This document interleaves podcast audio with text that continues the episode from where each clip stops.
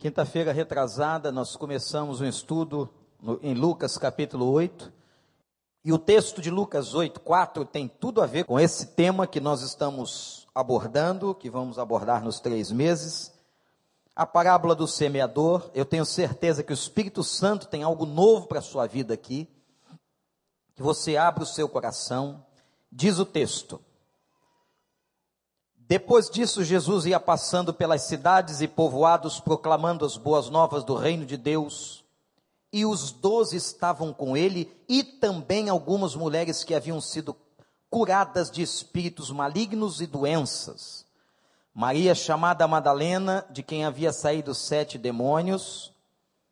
Joana, mulher de Cusa, administrador da casa de Herodes. Susana e muitas outras estas mulheres ajudavam a sustentá-los com seus bens. Reunindo-se uma grande multidão, prestem atenção, vindo a Jesus gente de várias cidades, ele contou a parábola.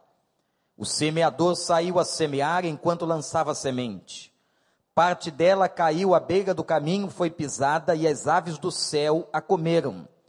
Parte dela caiu sobre pedras. Quando germinou, as plantas secaram porque não havia umidade. Outra parte caiu entre espinhos, que cresceram com ela e sufocaram as plantas. Outra ainda caiu em boa terra, cresceu, deu colheita a cem por um. Tendo dito isso, exclamou aquele que tem ouvidos para ouvir, ouça. Seus discípulos perguntaram-lhe o que significava aquela parábola. Ele disse: a vocês foi dado o conhecimento dos mistérios do reino de Deus, mas aos outros falo por parábola, para que vejam, vendo não vejam, e ouvindo não entendam. Este é o significado da parábola. A semente é a palavra de Deus. As que caíram à beira do caminho são os que ouvem. E então vem o diabo e tira a palavra do seu coração, para que não creiam e não sejam salvos.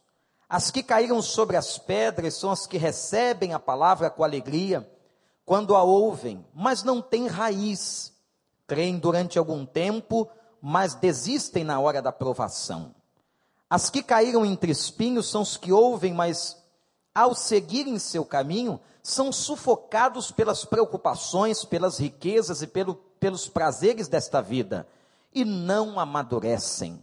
Mas as que caíram em boa terra são os que com, o coração bom e generoso ouvem a palavra e retêm e dão fruto com perseverança. Que o Senhor nos abençoe. Aqui está a parábola do semeador. Comecei dizendo, irmãos, na quinta-feira retrasada, a ideia de que a massa chegou. O texto diz que havia uma grande multidão, você leu aí. E Jesus então começa a fazer uma exposição para dizer o seguinte: nem todo mundo que está aí é meu discípulo. Nem todo mundo que está aí tem o coração no Evangelho. Nem todo mundo que está me ouvindo aqui na relva, sentado em atenção, pertence ao reino de Deus. Tem um autor que diz que essa parábola tem um quê de tristeza, de desapontamento, porque o texto diz, meus irmãos, que vinha gente de todas as cidades. Havia uma espécie de sede espiritual e Jesus foi contar a parábola. Tem um momento aí no texto que nós ficamos numa crise, porque ele diz assim: Eu falo em parábolas para que alguns não entendam, compreendam, irmãos, o contexto em que ele está dizendo isso. Ele está dizendo na iniciação do seu ministério, ele está dizendo naquele contexto, porque o evangelho deveria ser compreendido primeiro pelos judeus e depois se expandiria aos gentios. Por isso que o apóstolo Paulo foi chamado para ser apóstolo aos gentios. E quando ele vai aos gentios, ele diz: por causa da rejeição dos judeus, o evangelho chegou a vós, se expandiu no meio de vós. O evangelho nasce em Jerusalém, ele se estabelece nas cercanias de Jerusalém, mas depois ele vai para fora de Jerusalém. quando os judeus então rejeitam, querendo ainda um outro Messias. Mas esta parábola hoje é entendida e pode ser entendida por qualquer pessoa. É por isso que a Bíblia tem que ser estudada e analisada nos seus contextos. Qualquer pessoa pode entender o que Cristo está querendo dizer. O que, que ele usa? Ele usa o exemplo do cotidiano de um judeu, de uma cidade, agricultura. Naquele tempo não havia aquele maquinário ou esse maquinário que nós temos hoje. Quando ele fala de terra, quando ele fala de semente, quando ele fala a linguagem do campo, todas as pessoas entendiam, e na cabeça de um judeu, a colheita era sinal da bênção de Deus, era sinal de uma boa plantação, era sinal de que Deus estava com o povo e colocou a sua mão sobre o povo. Mas agora vamos analisar alguns fatos interessantes desta parábola que é o, primeiramente o trabalho do semeador. Quem é o semeador? Se você lê na Bíblia, você não encontra resposta clara. A semente é o evangelho. Diz o texto. A terra é o coração do homem. Mas o texto não diz quem é o semeador. Nós subentendemos pela palavra que o grande plantador e semeador da terra é o Senhor, mas que as mãos do Senhor somos nós. Estamos, portanto, diante de um trabalho conjunto em que semeadores somos todos nós. O Senhor tem como suas mãos o corpo vivo de Cristo, a igreja. Ora, o trabalho de semear é um trabalho da igreja. O trabalho de plantar o evangelho, de plantar a semente é da igreja. E quando estamos falando de igreja, estamos falando de todos nós, não do templo, não da instituição, não do nome batista, não. Nós estamos falando das nossas vidas, do nosso compromisso com Cristo, da nossa experiência pessoal com Ele. Portanto, você que é salvo, você que tem o Espírito Santo, você saia daqui hoje na certeza e na convicção: eu sou um semeador eu sou uma semeadora em nome de Jesus. Versículo 5, olha para a Bíblia. Sai o semeador para semear a semente. Foi com essa palavra que terminamos naquela quinta-feira. O homem tinha consciência da sua identidade. Semeador que saiu para semear a semente. O semeador tenha consciência a importância do seu trabalho. Obrigado, irmão. Ele sabe de que ele tem uma tarefa. Ele sabe de que ele precisa cumprir o ID de Jesus. Alguns deles que estavam ali naquela relva estavam ouvindo o Senhor dizer de que a semente tinha que ser plantada, de ter que ser levada e de que eles eram semeadores, que precisavam ter esta consciência, de que eles carregavam a semente. Agora, como é que se prega o Evangelho? Como é que eu sou um semeador, um pregador desta palavra? Só subindo no púlpito de uma igreja? Somente quando eu sou acionado para liderar um grupo de comunhão? Não, em absoluto. Somente quando eu assumo uma tribuna para professar o Evangelho, não. A primeira maneira com que se prega o Evangelho é com a vida, é com o comportamento. Em fevereiro, meus irmãos, nós vamos colocar à prova a fé de todos nós. Por que, que eu estou dizendo isso?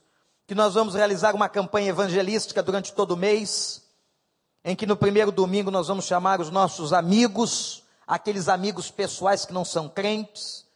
Depois nós vamos chamar os nossos vizinhos e depois os nossos familiares não crentes e os nossos colegas, aqueles que estão nos cursos, nas universidades, em qualquer lugar. Nós vamos chamar aquelas pessoas que a nossa vida de alguma forma está próxima deles e nós vamos ver até onde nós estamos causando impacto sobre a vida das pessoas. Porque o nosso pro, propósito, o compromisso da igreja nos próximos três meses é a consciência do semeador, de que nós estamos cultivando uma semente. E a nossa motivação, gente, é ver o que está acontecendo na serra. E perguntar o seguinte: quantas pessoas que morreram, das seiscentas e tantas pessoas no alto da serra, conheciam o Evangelho? A morte não avisa quando vai chegar, nem para mim, nem para você. Nós estamos aqui hoje, amanhã poderemos não estar. A pregação da palavra é urgente. Quando Jesus falava a, a nomeação e nomeava os 70 discípulos, ele disse: Não levem bolsa, não levem alforge, não parem pelo caminho, que ninguém vos detenha. A ideia de urgência do Evangelho. Nós temos que pensar nos nossos campos missionários não é pensar apenas na Índia, na China, nos lugares mais longínquos. Mas o nosso campo missionário, primeiramente dentro da nossa casa, na nossa família, os nossos vizinhos, aqueles que trabalham com a gente todos os domingos, todos os dias, aqueles que estão nas nossas escolas, estes são os nossos próximos. E a eles nós temos que pregar este evangelho. O semeador saiu para semear a semente. Repete esta frase comigo. O semeador saiu para semear a semente. De novo, igreja, o semeador tem que ter consciência de que nós somos semeadores de sementes, instrumentos de Deus. Temos que assumir essa identidade e saber que a nossa maior pregação é com a vida. As pessoas vão observar a nossa vida vão observar a maneira como nós falamos com os outros, vão observar a maneira, a maneira como nós falamos com os de casa, vão observar a maneira como tratamos os nossos filhos. Se ele trata assim o filho dele, como ele pode crer em Cristo? Dirão muitos. Vão observar a maneira como nós tratamos aqueles que conhecemos. Vão observar a nossa ética no nosso ambiente de trabalho vão observar o nosso senso de justiça para com as pessoas, vão observar a forma amorosa como nós nos relacionamos, vão observar se há carinho no comportamento que despendemos com outra pessoa. Nós somos e seremos sempre observados no nosso comportamento. Certa vez chegaram para um filósofo e disseram: Estão falando mal de mim. O filósofo deu uma resposta ao discípulo muito interessante. Falar mal de você, isso não é o problema. Viva de uma maneira que o povo perceba que não há coerência no que falam. Viva de uma maneira para que o povo perceba que não há coerência no que estão dizendo de você. É isso que nós temos que nos preocupar.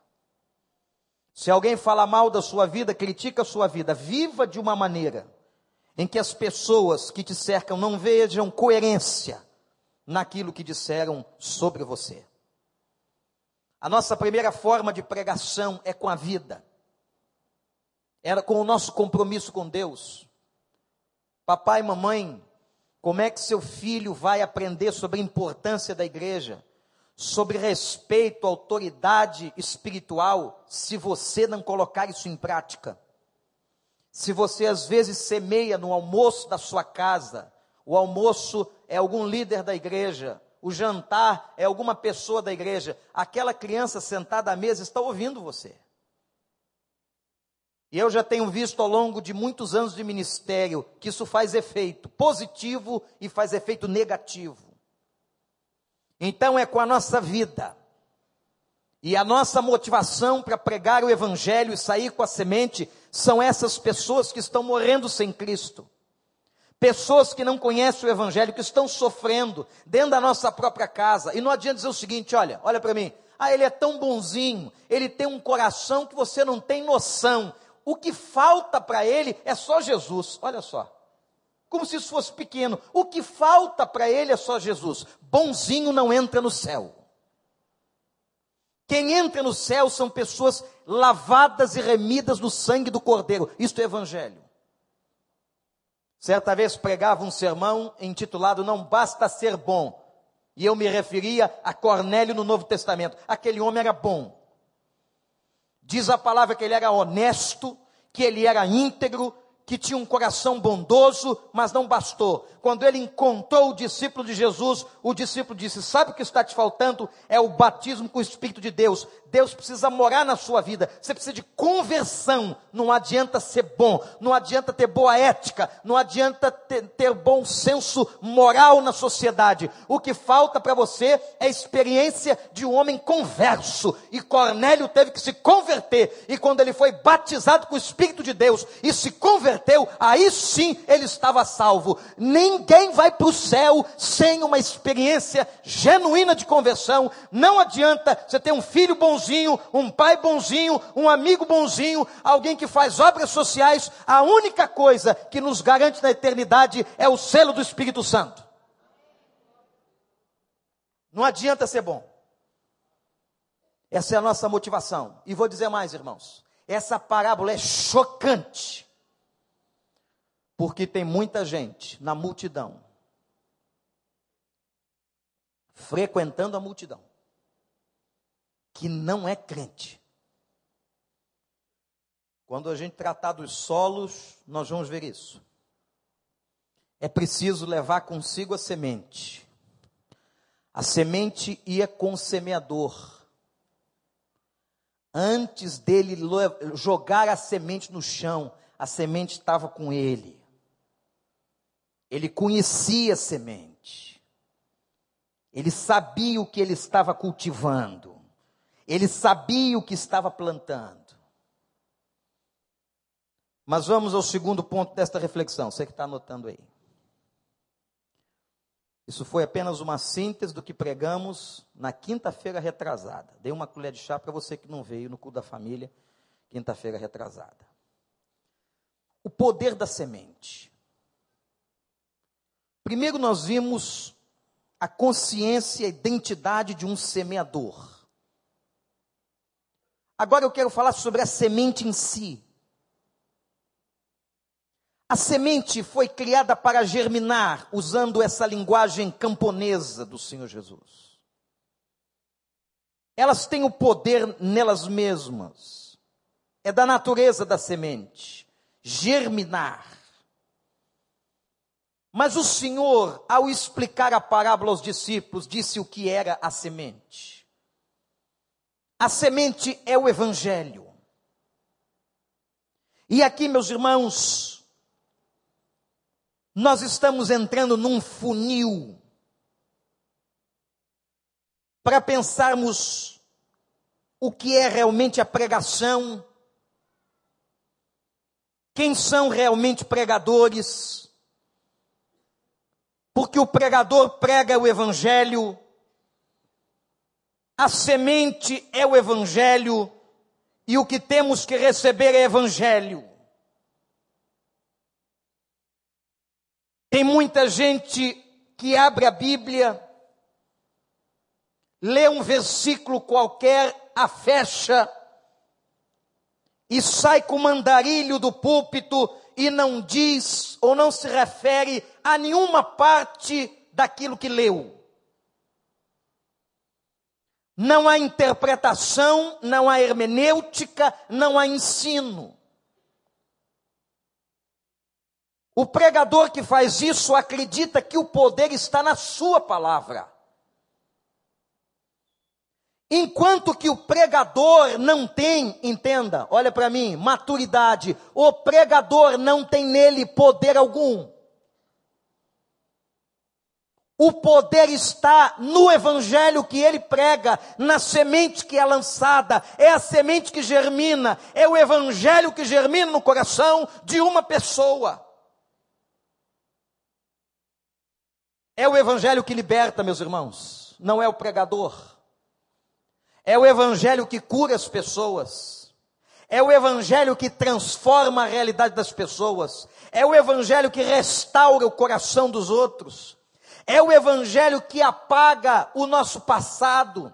É o Evangelho que nos motiva a viver. É o Evangelho que traz luz na nossa consciência. É o Evangelho que dá uma vida nova às pessoas. É o Evangelho, a semente do Senhor. É a palavra do Senhor que salva. Não é o pregador. E qual é o grande erro de muitas multidões? Elas vão atrás do pregador. Elas vão atrás das propostas da pregação. E elas voltam vazias. Porque as palavras do pregador não salvam. Meus irmãos, se eu chegar aqui, no momento da exposição da Bíblia, e não lhes apresentar e não lhes pregar a Bíblia, os irmãos sairão daqui com algum tipo de discurso, mas não com evangelho. E os irmãos não vieram aqui para ouvir discurso, os irmãos vieram aqui para ouvir a interpretação do evangelho. É verdade ou não? Alguém aqui veio ouvir discurso do pastor Vander? Não. Tem alguém na internet nesta hora perdendo o seu tempo para ouvir discurso de pessoas? Absolutamente. Essa semente que é o evangelho transformador tem que andar na nossa vida. Quando nós distribuímos a nossa devocional gratuitamente à igreja, quando nós motivamos a igreja a fazer a sua devocional, é porque receber esta semente apenas domingo ou quinta-feira é pouco demais, gente. É pouco demais. Eu preciso ter substância. Por isso que o ensino da escola bíblica me ajuda na interpretação do texto, para que eu não fique com ideias ou visões erradas sobre a Bíblia. Tem gente que não sabe interpretar a Bíblia, que tira promessa de onde não tem promessa e vive se frustrando com Deus.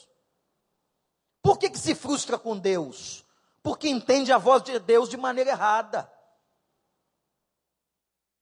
Uma das coisas mais difíceis e que mais são faladas com facilidade é a seguinte frase: olha para mim. Deus me disse.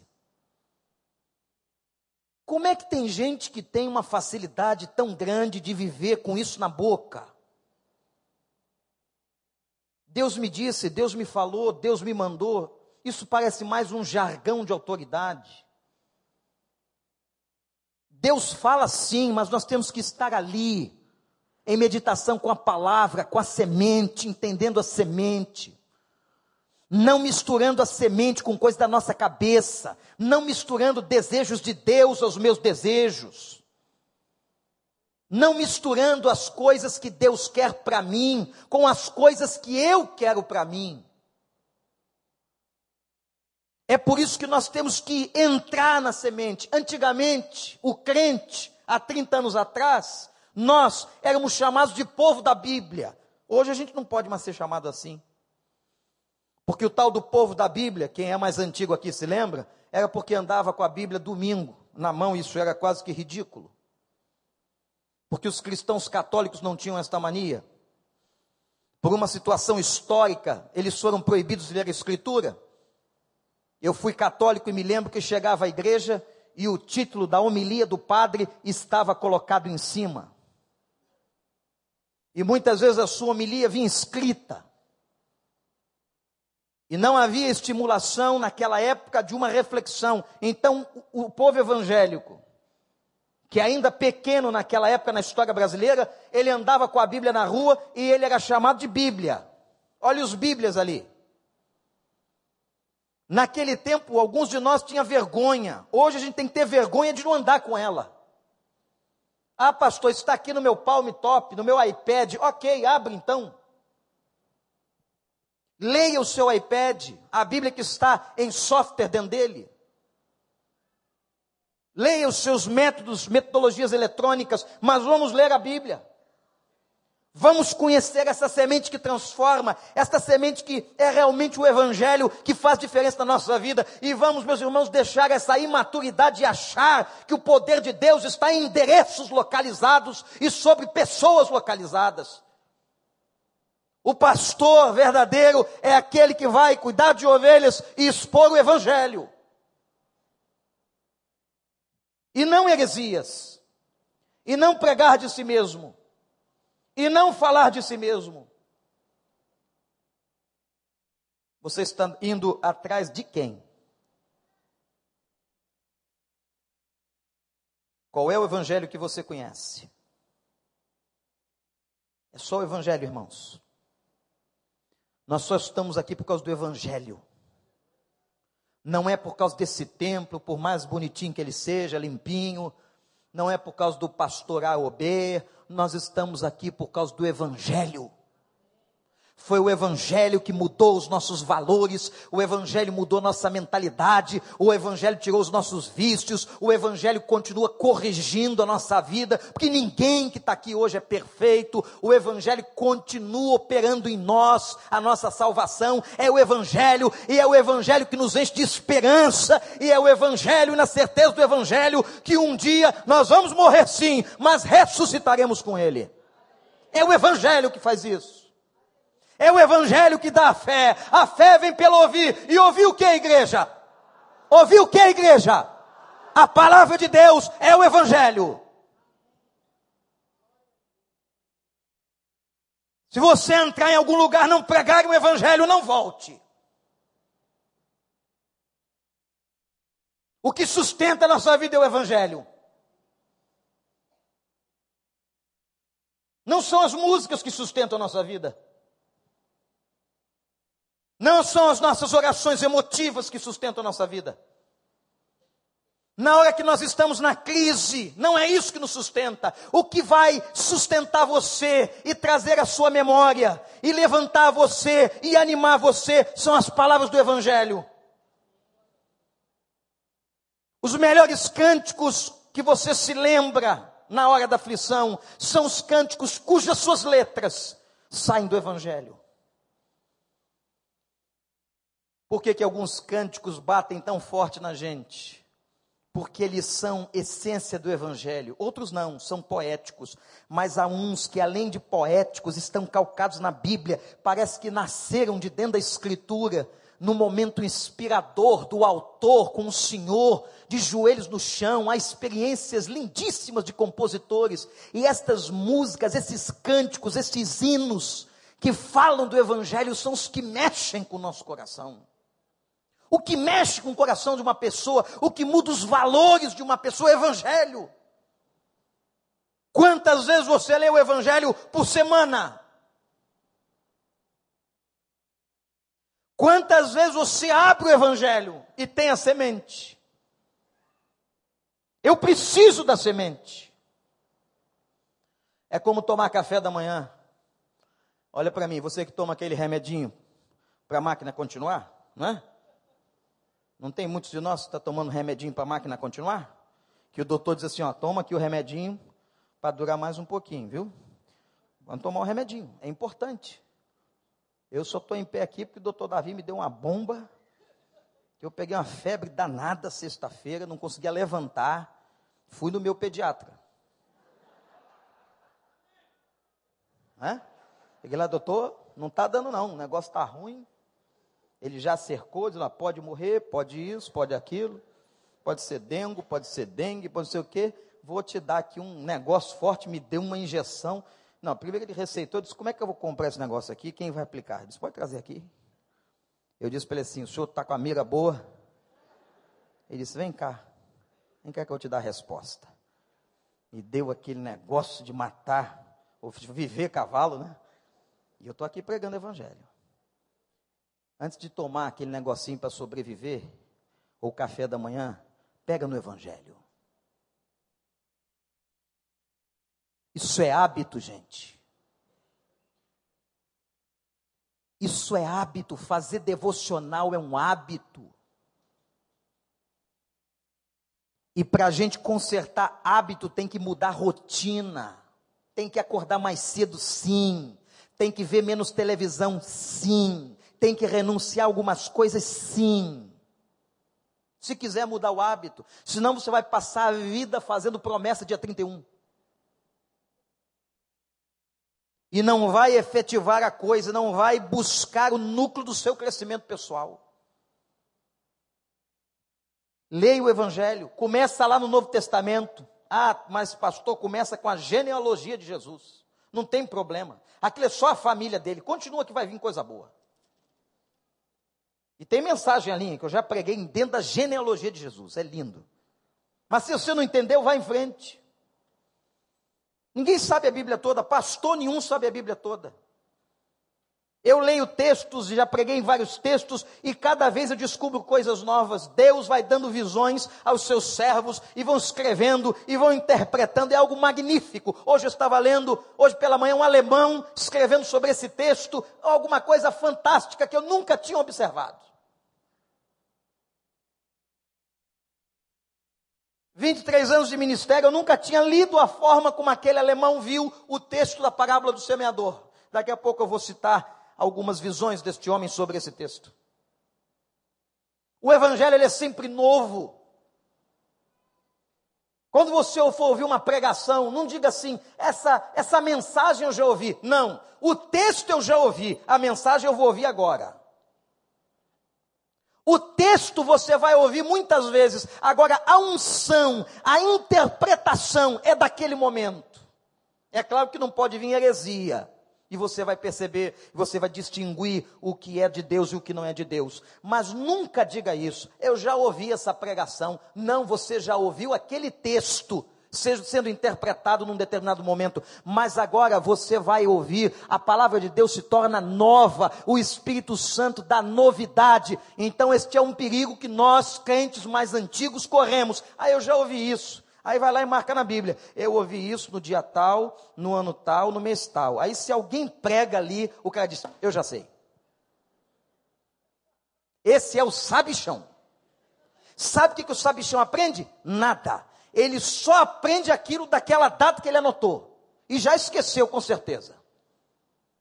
Que se a nossa mente fosse boa, fotográfica no nosso aprendizado, a gente não precisava falar duas vezes com ninguém, nem com criança.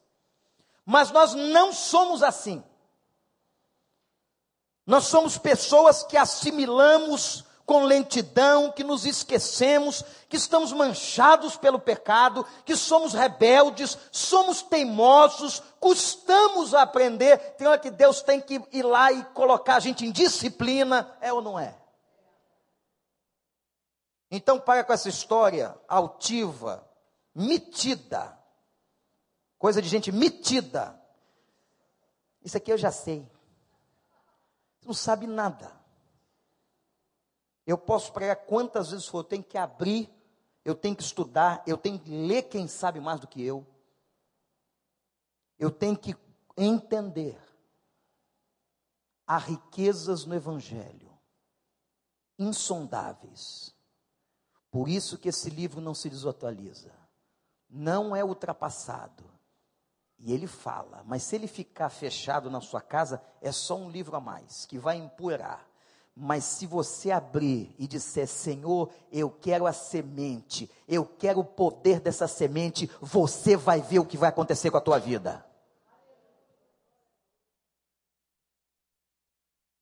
Porque agora eu quero falar dos quatro tipos de solo. Terceira parte. Primeira, falamos sobre o semeador saiu para semear a semente. Segunda parte, falamos sobre a semente. A terceira parte é onde cai a semente, os solos. E a Bíblia fala de quatro tipos de solo.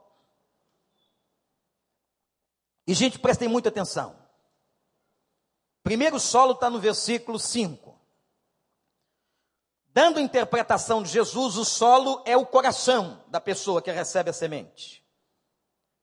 Agora, detalhe fundamental, importante, isso é teologia, e teologia importantíssima. A semente só germina no solo próprio, ou solo propício. O que mostra que a semente, ela não nasce na marra. Ué, mas não é a palavra de Deus? Não é o poder do Evangelho? Por que, que ele não faz as coisas independente da nossa vontade? Não faz. Olha para mim, se você não deixar a semente germinar no coração, nada acontece. É por isso que eu sou arminiano convicto. Creio na liberdade do homem para com Deus. Deus não nos fez robôs, mas Deus faz algo em parceria conosco. A nossa salvação depende da gente abrir a fechadura do coração, a nossa santidade depende da nossa disponibilidade. Então a semente só vai germinar dependendo do solo. Pode ser que a semente, que o semeador seja eficaz, que você esteja pregando a palavra. A semente que você está levando é o evangelho, é poderosa, mas nada acontece quando o solo não é fértil. Vamos ver os quatro tipos de solo. Primeiro, o que a gente está chamando aqui de solo da beira do caminho. Agora você que foi criado na cidade igual eu. Eu ainda conheci um pouquinho de roça. Mas tem gente, tem garoto aqui que nunca foi numa roça. Nunca subiu numa árvore, nunca pegou uma manga no pé. Nunca viu uma fruta. Nunca viu uma colheita. Não sabe, foi criado num apartamento com videogame. É essa geração nova que tudo que eles aprendem é no Discovery Kids, na escola e de ouvir o vovô contar. Mas preste atenção. O texto diz que o solo, o primeiro coração, é o solo da beira da estrada, do caminho. Não é o solo do caminho, é da beira. Quem conhece caminho da roça, o caminho do bezerro, o caminho dos animais, o caminho das pessoas, aquele caminho não nasce capim. Correto, gente? É um caminho duro, é um caminho que todo mundo pisa, é uma estrada que se sedimentou de tanto se pisar, é solo duro. Animais de carga passam, cargas passam, carroças, é solo duro. O que, que acontece com aquele caminho? com aquela passagem, naturalmente o lixo vai para a beira do caminho. O caminho geralmente fica limpo, o que fica sujo é a beira do caminho. Olha que interessante. E onde é que a semente caiu no primeiro tipo de solo? Ela caiu exatamente na beira do caminho. Helmut Tillich alemão que citei há pouco, que escreveu Mosaico de Deus, um livro que pastor Ivênio me emprestou, fala que essas pessoas são pessoas que estão aí vendo o movimento do caminho. O caminho da vida, o caminho agitado. Os movimentos da estrada, eles estão na beira, eles gostam daquele movimento. Eles são fascinados pela agitação do dia a dia, pela ansiedade de se correr pelo caminho para lá e para cá. Interessante que eles não estão naquele caminho, mas gostam de observar o caminho. É o cara que vai na festa, ele não dança, mas ele gosta de ver todo mundo dançando. Ele gosta do ambiente. Ele gosta do fascínio. Mas ele está ali na beira do caminho. E há uma expressão de Jesus que fala dos passarinhos. Que quando a semente cai na beira do caminho, misturada ao lixo, ao lixo que de tanto se passar, saiu e foi para a beira do caminho, a semente está ali. Vêm então os pássaros e comem as sementes que estão no meio do lixo. Interessante essa imagem. E ele diz que esse passarinho, ou a imagem dessas aves, é a imagem do diabo. Está aí na Bíblia. Então, a turma da beira do caminho é a turma que está misturada com lixo. Ela ouve o Evangelho Vejam, essas pessoas ouviram o Evangelho. Quem pregou? Qualquer semeador. Pode ter sido um semeador no trabalho, pode ter sido na igreja, pode ter sido na universidade. Ela ouviu o Evangelho. Mas ela está misturada no lixo. Vem então o passarinho e come, pastor Tiago, come a semente. A semente é destruída. Vejam, irmãos, aquela palavra pode ser destruída. A palavra de Deus não volta vazia se germina. Mas se não germina, ela é destruída. E olha aqui a primeira figura de destruição que aparece no texto: é o diabo. Diziam os antigos que a primeira pessoa que chegava na igreja era o diabo. Primeira, o primeiro ministério que ele tem no culto é fazer você não prestar atenção no que está sendo falado, porque a Bíblia diz que a fé vem pelo ouvir. Então ele distrai você, você fica aí com esses joguinhos eletrônicos na mão, porque ninguém vê, né? Só faz barulhinho e posso botar no silencioso. Ou então brincando com o celular, fazendo alguma coisa, conversando com alguém. A primeira coisa que ele gosta de fazer é distrair sua atenção, mas a segunda que ele adora é roubar semente. E se você é um crente que está na beira do caminho, misturado com lixo, naquela indecisão da vida, onde a palavra chega, mas não transforma, ela não germina, o diabo rouba. O diabo rouba. Quando nós estamos pregando aqui, por exemplo, uma mensagem evangelística, meus irmãos, está acontecendo um negócio espiritual. Aquelas pessoas não crentes que estão no auditório da igreja, na congregação, ou na sua casa, num grupo de comunhão, elas estão ali ouvindo, mas Satanás está trabalhando no outro ouvido. Ele está colocando em xeque a palavra do pregador, ele está desmentindo o pastor. Está acontecendo uma batalha espiritual que nós temos que ter consciência dela. Isso aqui não é brincadeira, isso não é um piquenique, nós não estamos aqui num ato religioso. Entendo, irmãos? Nós estamos, como diz Paulo, numa batalha espiritual aqui dentro. Em que enquanto o evangelho é pregado, a semente é disseminada, o diabo está tentando destruir a semente do coração daqueles que estão na beira do caminho. Geralmente corações duros, corações que acumularam lixo. Como eu disse na quinta-feira retrasada, retrasado, quer acumular lixo no seu coração? Vai ver Big Brother. É um ótimo acumulador de lixo no coração das pessoas. Ou essas porcarias que a televisão mostra que você gasta horas com aquela coisa nojenta, não tem outro nome. E não é só nessa emissora, nas outras também. Agora os caras são tão comerciais. O negócio deles é dinheiro.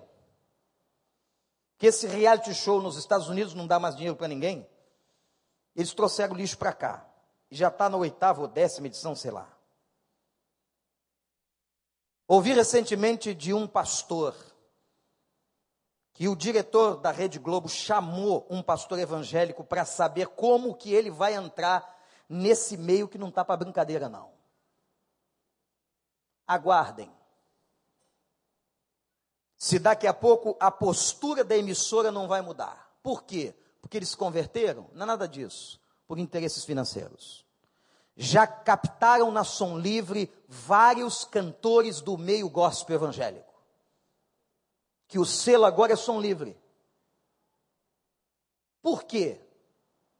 É grana, gente.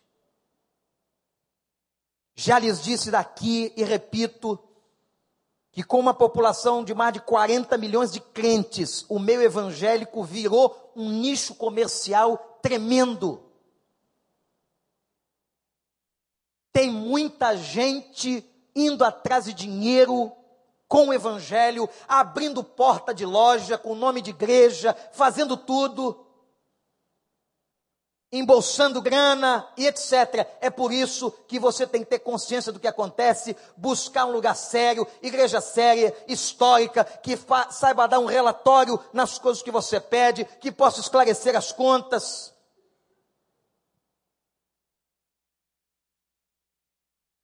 Porque o meio evangélico no Brasil virou um nicho para ganhar dinheiro. E o que me dói coração é que às vezes o cara acredita e entra nessas campanhas que dá, não sei, dá isso, daquilo, e não é dizimista na sua própria igreja. Não sustenta a obra que conhece e o lugar que abençoa a sua casa. Não é dizimista no lugar que abençoa a sua vida, que está todo domingo ouvindo palavra, mas ajuda um monte de ministério por aí que não tem sabedoria e não tem a consciência do que, que rola.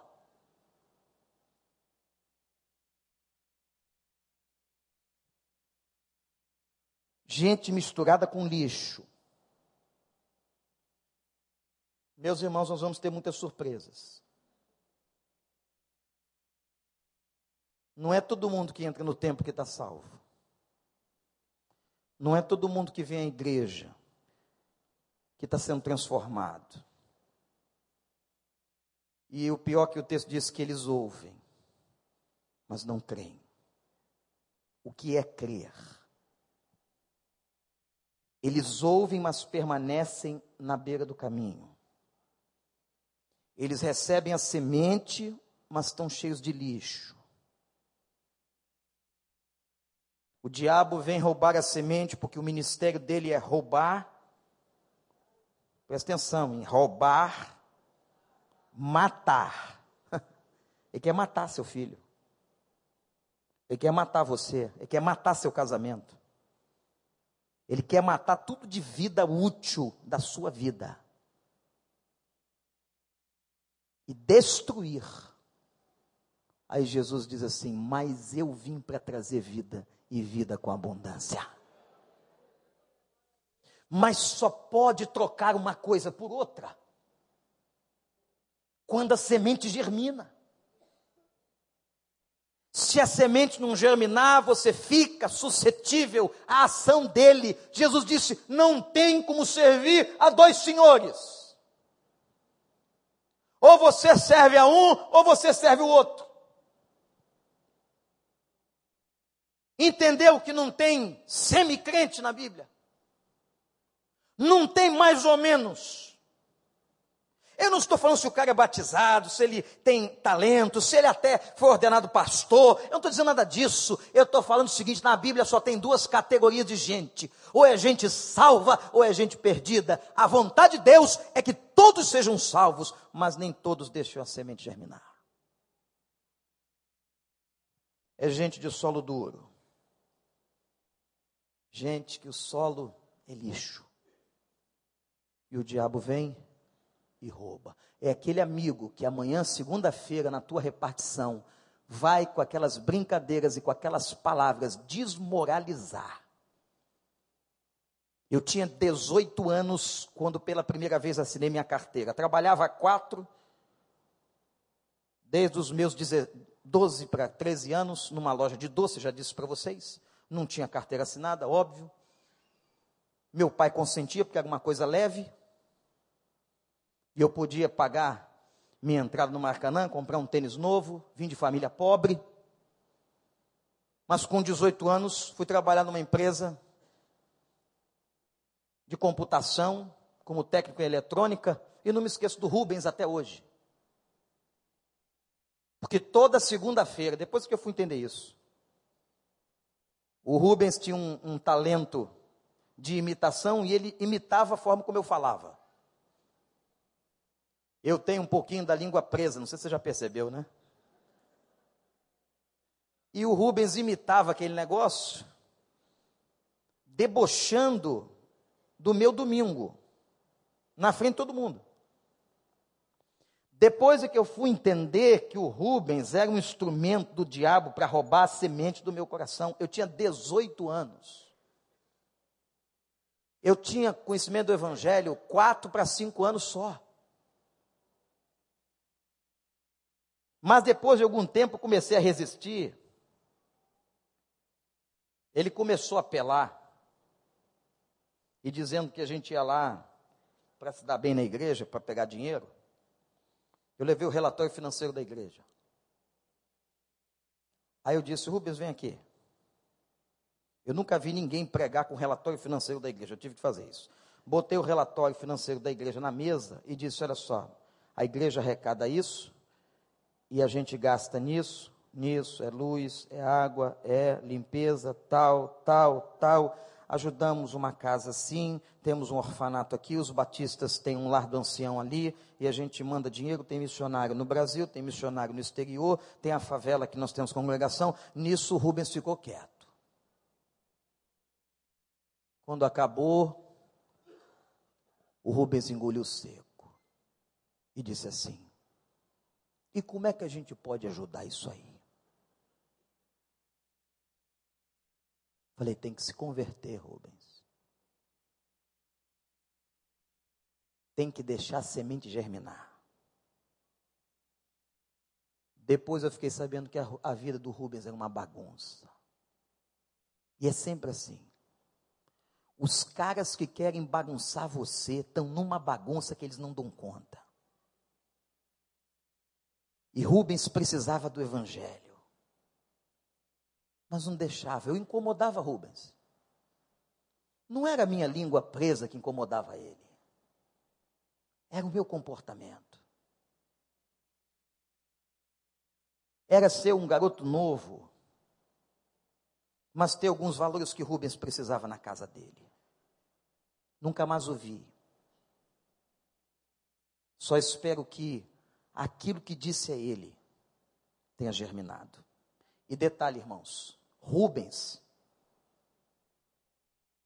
nunca poderá chegar diante de Deus e dizer: Eu não ouvi o Evangelho.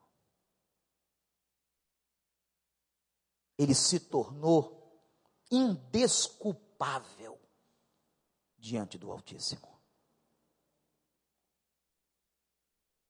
Você tem que deixar todas as pessoas do seu lado indesculpáveis. Que você seja semeador. E não perca o próximo capítulo, domingo que vem, que eu vou falar dos três tipos de solo que faltam. E hoje à noite, ó, não perde a história de Jefité. É Bíblia abençoada para o coração da gente. Amém, igreja?